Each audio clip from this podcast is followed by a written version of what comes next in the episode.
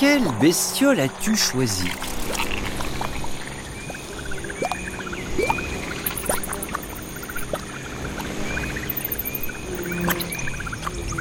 Nous sommes en France, dans la région Auvergne. Mais je ne reconnais pas le paysage.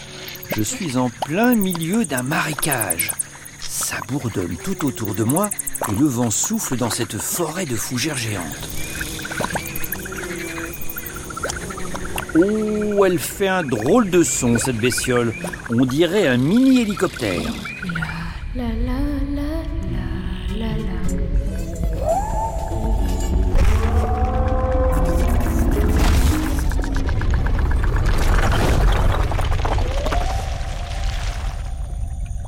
Tu as choisi une bestiole fossile. Si j'en crois le bruit qu'elle fait, c'est une grosse bestiole qui vole.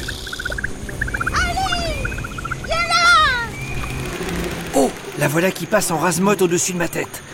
C'est bien une libellule, mais elle a la taille d'un faucon. Elle fait bien 70 cm du bout d'une aile à l'autre. Cette libellule géante s'appelle Méganera. C'est le plus grand insecte qui ait jamais existé. Nous sommes très loin dans le passé, à la période du Carbonifère, il y a 300 millions d'années. Pas un dinosaure à l'horizon. À cette époque-là, ce sont les amphibiens, grenouilles et autres salamandres, qui règnent en maître. C'est aussi l'âge d'or des cafards et des mille pattes géants. Le tout vit dans des marais immenses et des forêts de fougères monumentales qui atteignent 40 mètres de haut. Ah, la revoilà Mais elle fonce sur moi Et tac Mais ça va pas Je ne suis pas bon à croquer Pourquoi tu te jettes sur moi comme ça? J'ai chopé un paléodictyoptère qui s'était posé sur toi. C'est drôlement bon. Ah, ce n'est pas moi que tu voulais manger Bah non, t'es trop gros. Puis je sais même pas ce que t'es comme espèce. Si ça se trouve, t'es venimeux. Euh, je crois pas. Je suis Denis, un humain. Je viens d'une époque très éloignée. Oh, c'est bien végétalisé ici. Mais un peu humide, non? Oh non, c'est super comme climat. Il fait chaud à souhait et j'adore les eaux stagnantes. Dans les marais, la vie grouille d'insectes et d'amphibiens. C'est un super garde-manger. Euh, tu permets que je me pose sur ta tête? Euh... Merci. Ok, me voilà avec une libellule géante sur la tête. Elle est très légère, 150 grammes tout au plus. Je vois ses ailes de chaque côté, transparentes et nervurées.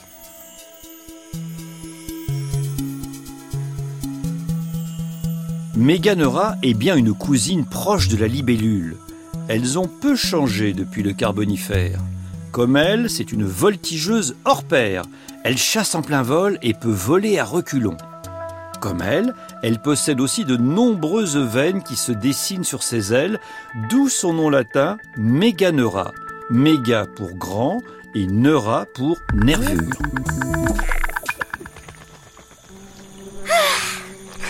Fait du bien de se reposer. Le surplace ne me pose aucun problème. Mais j'ai quand même besoin de me détendre les tibias. Ti, ti, ti. T'as bien fait de te planter là au milieu du marécage. Je surplombe tout. Ça me donne une super vue pour repérer mes proies. J'aperçois un bon gros coléoptère en face, près de l'énorme racine. Méganera s'envole sans effort et file à toute vitesse vers le coléoptère, au moins à 30 km heure. Lui vole beaucoup plus péniblement à cause de sa grosse carapace.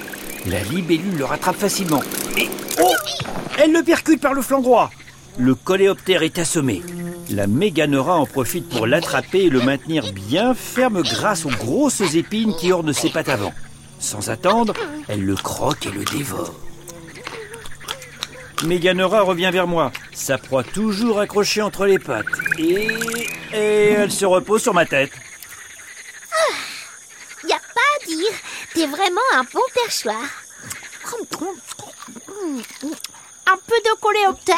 Euh, non, merci, sans façon. Je commence à avoir mal à la tête. oh, oh, pardon, je suis trop lourde? Non, pas du tout. Mais je ne me sens pas très bien. Ça vient de l'air, je crois. Au Carbonifère, il y a énormément de plantes et très peu d'herbivores pour les manger. Or, quand ils grandissent, les végétaux consomment beaucoup de CO2 et rejettent de grandes quantités d'oxygène. L'air contient donc 30% d'oxygène, ce qui est trop pour le corps d'un humain d'aujourd'hui qui respire dans un air à 20% d'oxygène. Pas étonnant que je me sente mal. Le coléoptère est terminé. Je repars à la chasse. Attention, il y a une de tes congénères qui te fonce dessus. C'est pas une, mais un congénère. C'est un mâle. Il veut s'accoupler avec moi, mais j'ai pas envie. Hop là Je l'ai esquivé grâce à une accélération verticale. Les mâles méganeras ne sont pas de grands romantiques et celui-ci n'a pas l'air de lâcher l'affaire.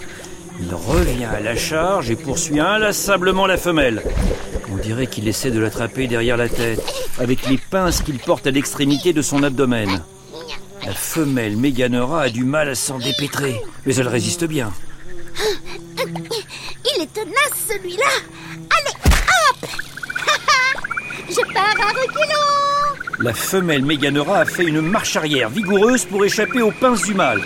Elle opère maintenant une sorte de looping avant de plonger en direction de l'eau, mais s'arrête pile à la surface pour remonter d'un coup. Oh zut Le mâle a réussi à l'attraper Mais lâche-moi, espèce de ptérigote mal dégrossi. Pour capturer la femelle, le mâle utilise deux pinces crochues qui sont au bout de son abdomen et qu'il accroche derrière les yeux de la femelle. Si la femelle accepte l'accouplement, elle passe le bout de son abdomen sous celui du mâle et récupère le sperme qui en découle. C'est une fécondation assez acrobatique. La femelle ne se laisse pas faire. Elle réussit à se dégager des griffes du mâle. Elle revient vers moi. Le mâle semble abandonner et partir de son côté. T'as compris, face de blatte Quand c'est non, c'est non. J'ai déjà pondu cette saison. Et puis, je ne voulais pas m'accoupler, c'est tout. Oh, cette lutte m'a donné faim. Hmm, ça tombe bien. J'entends une mécanerie de Crassilip qui s'approche derrière nous. Parfait. La bestiole qui vole vers Méganera appartient à la même famille qu'elle. Mais elle est un peu plus petite. Tu ne vas pas manger une de tes cousines? Je vais me gêner, tiens. Elle est pile dans le bon format pour satisfaire mon appétit. La méganera a pris l'autre libellule en chasse, mais la méganeurite n'a pas envie de finir en bouillie. Elle donne un sacré coup d'accélération, opère un virage à 90 degrés et disparaît dans les branches d'une calamie. Hum, raté Elle est entrée dans la forêt pour m'échapper et je l'ai pas suivie. Ces branches partout, c'est dangereux pour mes jolies ailes. Je risque de les abîmer. Je préfère les espaces bien dégagés. Pas comme les forêts. Méganera revient bredouille. J'espère qu'elle ne va pas encore se poser sur ma tête. Alors, euh, ta proie s'est enfuie dans la forêt? Tu ne la poursuis pas? Bon, vas-y toi si tu veux. Tu veux pas plutôt plonger Tu verras mes bébés Méganera. Ah Tes bébés sont sous l'eau? Ok, j'y vais.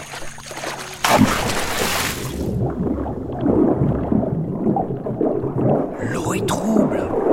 On n'y voit pas à plus de quelques centimètres. Ah Au secours! Ah! Bah alors?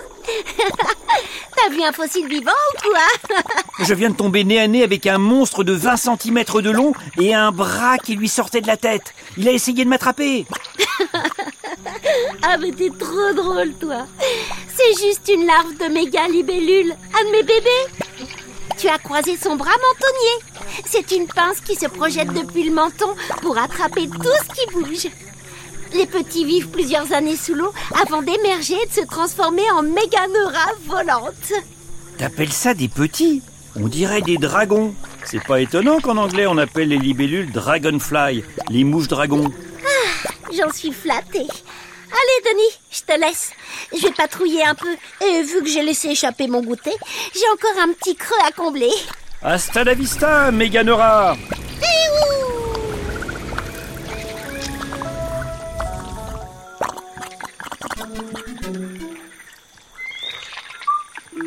Au cours de cette aventure, nous avons entendu que le nom anglais de la libellule est dragonfly. Que signifie-t-il? Dragon vol? Mouche dragon? Ou mouche triton?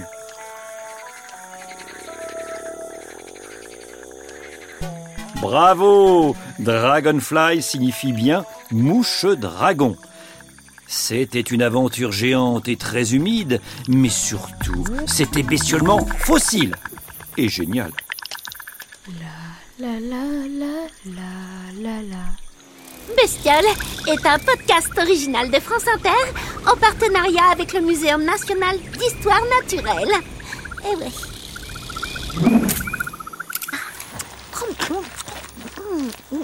Un peu de coléoptère?